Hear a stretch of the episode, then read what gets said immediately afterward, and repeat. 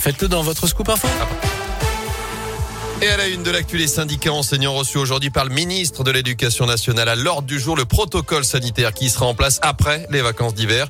Et pour la première fois, les membres du conseil scientifique seront présents pour répondre aux questions du personnel. Jean-Michel Blanquer doit ensuite annoncer d'ici la fin de la semaine les règles qui seront en vigueur à la rentrée. Dans l'actu également, trois ans de prison, 45 000 euros d'amende. C'est ce que risque le chasseur qui a blessé un randonneur ce week-end en Haute-Loire. Cet homme de 29 ans sera jugé début septembre. Il a été relâché dimanche soir à l'issue de sa garde à vue. Le randonneur touché par une dizaine de plomb au dos et au bras à Bozac est sorti de l'hôpital. L'enquête se poursuit. La suite également du procès de Nordal Lelandais. Hier, l'ancien maître chien reconnu pour la première fois avoir ressenti des penchants pédophiles à l'encontre de deux de ses petites cousines qu'il est accusé d'avoir agressé sexuellement. Journée marquée par les témoignages poignants des proches de la fillette, notamment sa sœur aînée Colline, aujourd'hui âgée de 16 ans. L'accusé a de nouveau nié avoir agressé sexuellement Maëlys. Je rappelle que le verdict est attendu en fin de semaine prochaine.